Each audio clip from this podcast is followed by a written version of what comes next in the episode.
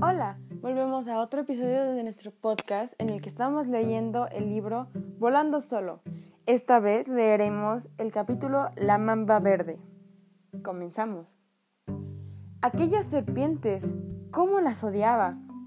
Eran lo único temible de Tanganica, y cualquier recién llegado aprendía enseguida a distinguir la mayoría de ellas y a saber cuáles eran mortales y cuáles solo venenosas. Las asesinas, aparte de las mambas negras, eran las mambas verdes, las cobras y las diminutas víboras, que se asemejaban mucho a ramas pequeñas y que permanecían quietas en medio de un sendero polvoriento, por lo que era muy fácil pisarlas.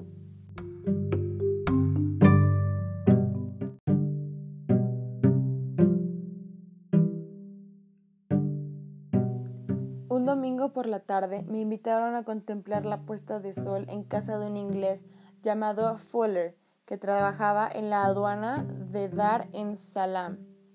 Vivía con su mujer y dos hijos pequeños en una sencilla casa de madera pintada de blanco, que se alzaba aislada no lejos de la carretera en un tosco trozo de terreno cubierto de hierba en el que había algunos cocoteros despedregados. Caminaba por la hierba hacia la casa, y estaba a unos 20 metros de ella, cuando vi una gran serpiente verde que subía arrastrándose los escalones de la terraza de la casa de Fuller y se introducía por la puerta delantera, que permanecía abierta.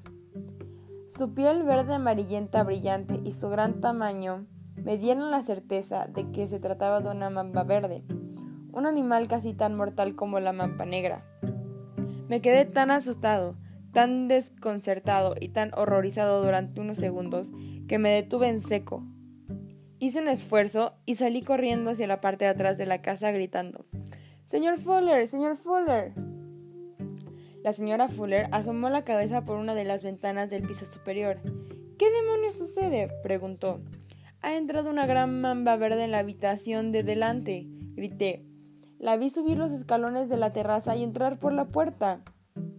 Fred, gritó la señora Fuller, dándose la vuelta. Fred, ven. La sonrosada y redonda cara de Freddy Fuller apareció en la ventana contigua a la de su mujer. ¿Qué pasa? preguntó. Hay una mamba verde en su salón, le grité. Sin dudarlo y sin perder un instante con más preguntas, me dijo, quédese ahí, voy a bajar a los niños uno a uno. Estaba completamente frío y tranquilo ni siquiera elevó el tono de voz. Me entregó una niña pequeña, sujetándola por las muñecas, y yo pude cogerla fácilmente por las piernas. Luego hizo lo mismo con un niño. A continuación, Freddy Fuller bajó a su mujer, que cogí por la cintura y deposité en el suelo.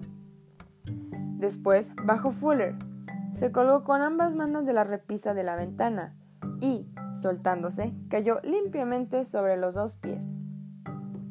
Permanecimos agrupados en la hierba de la parte trasera de la casa y le conté con detalle a Fuller lo que había visto. La madre sujetaba a los dos niños por la mano, uno a cada lado de ella. No parecía estar especialmente asustados. ¿Qué pasa ahora? pregunté. Id todos a la carretera, dijo Fuller. Yo voy a ir a buscar al hombre de las serpientes. Se separó de nosotros, se introdujo en un pequeño y antiguo coche negro y se marchó. La señora Fuller, los dos niños y yo nos dirigimos a la carretera y nos sentamos a la sombra de un gran mango.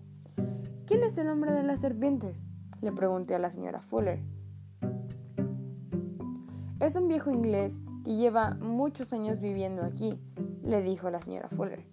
De hecho, ama las serpientes, las conoce y no las mata nunca. Las captura y las vende a zoológicos y laboratorios de todo el mundo.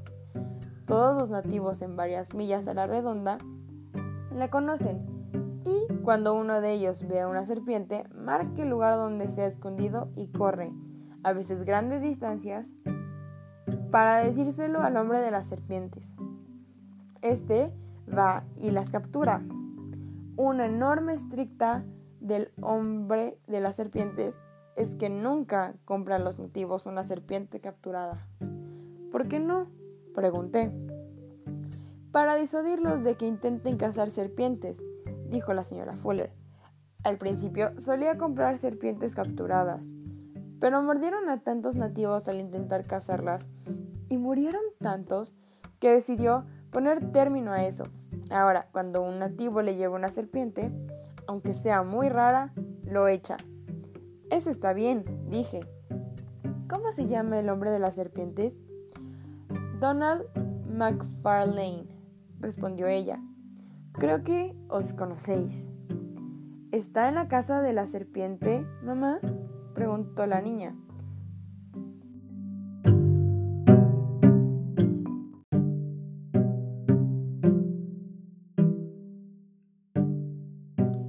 ¿Está en la casa de la serpiente, mamá?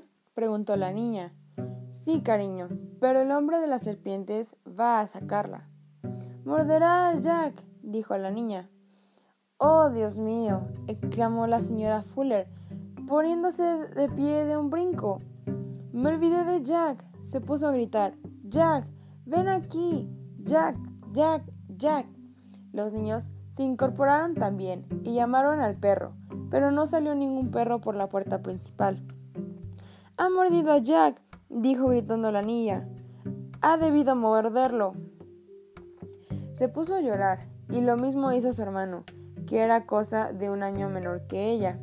La señora Fuller parecía preocupada. Probablemente se ha escondido arriba, dijo.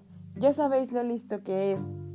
La señora Fuller y yo volvimos a sentarnos en la hierba, pero los niños permanecieron de pie. En medio de las lágrimas siguieron llamando al perro.